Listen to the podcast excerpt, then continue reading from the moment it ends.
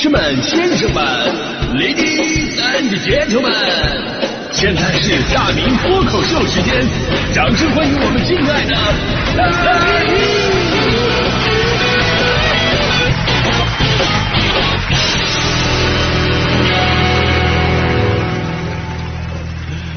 好，欢迎各位来到今天的大明的脱口秀啊！我是大明啊，因为。很多朋友呢，并不是通过传统的广播方式收听到我的节目的，包括很多朋友认识我呢，也是通过这个现在的新媒体平台。所以呢，现在经常会发生一些事情，比方说，有的朋友在抖音上看到我了，说啊啊，你大明，你你你你是那个广播里面的那那个大明吗？呃，说啊，你你你是那个脱口秀里边的大明是不是？最过分的有这么说的，说啊，你就是那个。大敌徐强的那个大明，对不对？在今天这样一个特殊的日子，我必须要跟朋友们说一件事儿，同志们，我是有单位的，就好像你要么可以叫常山赵子龙啊，要么你可以叫五虎上将赵子龙，你不能叫人家哎，你你你你就是那个刘刘关张那个赵子龙，对不对？所以大家伙儿可以记住我伟大的 title，我是中央人民广播电台的大名。只不过在节目当中，我很少自报家门，因为我在这个专业，老师当时教给我的第一首诗朗诵就是“我如果爱你，绝不像攀援的凌霄花，借你的高枝炫耀自己。”哎，这句诗你们知道什么意思吗？老师当时的意思其实就是告诉我，孩子，以你的素质，如果你真的爱你的集体的话，以后千万别说你是哪个单位的。否则就会给大家制造成一种哎，你们单位门槛很低的这样一个错觉，对吧？所以你看我在新媒体上的认证，我我们真的你可以查一下我在新媒体上当中认证啊，我没写我单位的名字。抖音上的认证是诗人，快手上的认证是那什么音乐人呢？喜马拉雅上的认证是作家。所以很多朋友啊，就是通过新媒体认识我的朋友都会总结啊，原来大明其实是个混子，是吧？啊 但是今天必须要介绍一下我的集体，因为今天是个不一样的日子嘛。对于我们中央人民广播电台来说，非常值得纪念。简单普及一下我们中央人民广播电台的历史：中央人民广播电台成立于一九四零年十二月三十号，是中国最重要、最具影响力的传媒之一。中央人民广播电台前身邯郸新华广播电台一直播音到一九四八年五月二十二号，直到一九四九年三月二十四号迁往北平。那新中国成立之后呢，改为中央人民广播电台。哎，这时候就拿出小本本来记好啊，重点来了，这个改名的日子非常重要。一九四九年十二月五号，北京新华广播电台正式定名为中央人民广播电台。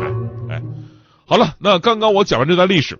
我们马上来考考各位啊，现学现问，大家伙可以把答案打在屏幕上，咱们弹幕走一波。听好，请问，大明抖音上的认证是什么？错过了吧？没想到吧？啊！开个玩笑啊！虽然说这个现在广播电台听起来好像是这个落后时代的产物了，有种日薄西山的感觉。但其实作为广播人，我们这个行业大多数人其实都是有一份独特的骄傲，我们称之为广播情节嘛。因为好像我们每个人从小到大都是广播伴随着长大的。比方说我，我很小的时候，我小的时候收音机就可以做到非常小巧了，相当于后来一个随身听的那种大小嘛。就当时啊。在我们那会儿，那个收音机有个独特的名字，叫半导体，哎，叫半导体。大家伙对这个名字是不是特别亲切？因为这个名字跟我们人类的身上的一个器官特别的像，所以导致我小的时候一度非常不明白，为什么我发烧感冒了，我妈让我张嘴说看看我的半导体，难道她是怀疑我把收音机给吃了吗？后来才知道啊，这个嗓子里边那个叫扁桃体啊。小的时候最喜欢的事儿就是拿着半导体听评书。平时大家人，大家伙都在忙嘛。那我有一个任务非常重要，就是评书时间到了的时候呢，就大声的通知我姥姥赶紧过来听评书。所以现在我仔细想想，这不就是我最早的报幕吗？当年的那一声“姥姥来听评书”，不就相当于现在的欢迎各位来到今天的大明脱口秀吗？对不对？所以那会儿听广播真的是一件非常有仪式感的事儿。每天只有一集啊，之后抓心挠肝等一天，哎，也让每一天多了一份期待。所以我一直在想一个问题，就为什么现在很多人都觉得活得没劲，啊，有的人甚至还得了抑郁症，他们总是觉得哎，生活没希望，生活没动力。是不是因为现在小目标得到太容易，而一夜暴富走上人生巅峰又太难？如果像过去一样，每天都带着这种小期待入睡，那么是不是我们会过得更幸福一点呢？这我我很小就听广播节目了啊，没有对比就没有伤害啊。就小的时候最开心的事儿就是数学课到了，然后呢，发现老师没来；而小的时候最闹心的事儿就是广播节目到了，然后主持人没来。如果喜欢的主持人如期没有出现，一整天我都会失魂落魄；如果两天连续没来，就会因爱生恨。然而我现在已经改变，我现在非常理解那些没来的主持人啊。那谁还没有个头疼脑热事儿的时候呢？对不对？所以我在我很小的时候，我就明白了广播主持人的最高境界。你们知道广播主持人最高境界是什么吗？不是生产精致的节目，而是陪伴。就听众最后啊，对一个广播主持人的依赖，其实已经不是说哎呀他这期节目精不精彩的问题了，而是他来没来。他只要来了，不管他说什么，心就安了。是不是你们会不会有这样感觉？所以你会发现我们这行特别的神奇，就广播主持人的最高境界和最低境界竟然是一样的。没错，我们最低的境界也是，不是这个主持人主持的精不精彩，而是这个人来没来。而后来随着科技的进步，你会发现我们的生活方式和节奏已经慢慢的发生了很多的改变。收听广播的方式从之前的半导体到车载收音机。到手机端的内置收音机，直到互联网在线收听，收听方式的改变，让我们广播节目也发生了很多的改变。其实说到这儿呢，我还有个小小的心结，在二零一四年和二零一五年，就那会儿线上音频平台非常的火，可以说是线上音频的元年。而那个时候，我就把大明脱口秀上传到各大网络音频平台了。在整个二零一四年和二零一五年，大明脱口秀都是全网听好，真的是全网。点击量最高的节目，那会儿我真的我觉得我走上人生巅峰了。后来有一位我们的老领导啊，找到我，语重心长的对我说了一段话，对我改变非常大。他说，他作为一名有着很深的传统广播情节的人，建议我不要跟这些新媒体合作，因为这些新媒体是没有未来的，而且他们正在跟传统广播抢占市场。他说，大明，你把节目都上传了，最后伤害的不是咱们传统广播吗？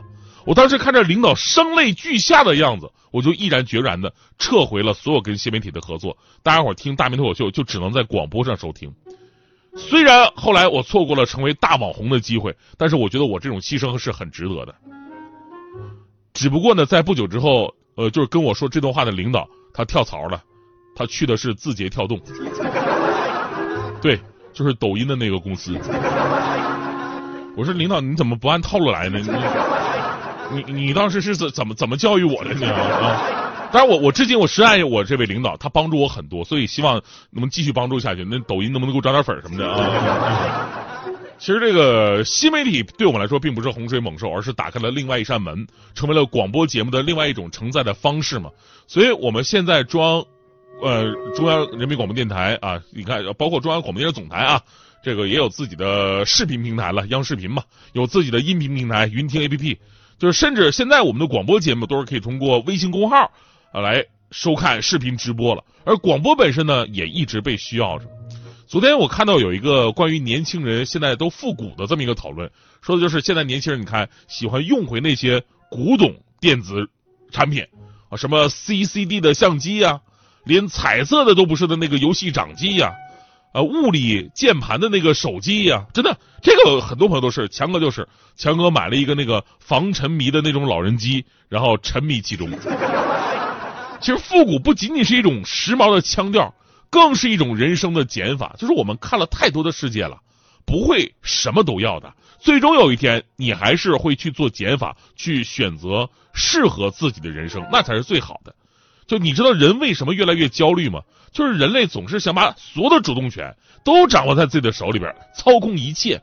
我们竟然把它视为一种进步，就做任何的事情都要有自主选择权，就连玩个游戏，游戏里边还会问我很多的问题，因为你选择不同问题，映射着不同的结局。真的选择太苦恼了，我们的很多烦恼就是来自于选择太多了，不知道选哪个呀。所以精彩的人生。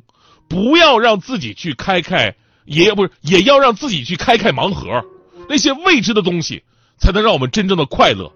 就像我们的广播，你只要打开它，你听到我，剩下的你都让我负责。我敢说，你绝对猜不到我每天会唠什么嗑。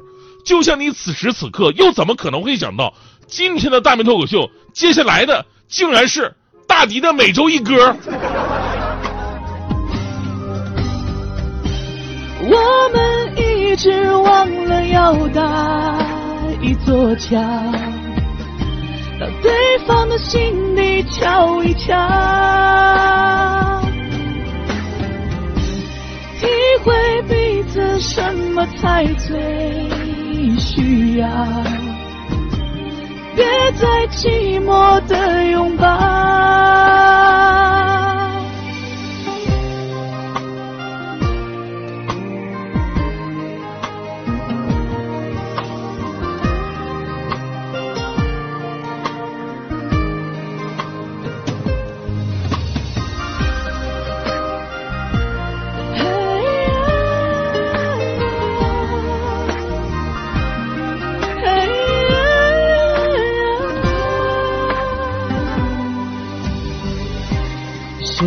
将电台情歌关掉？他将你我心事唱得太敏感。当两颗心放在感情天平上，想了太多又做的太少，你和我。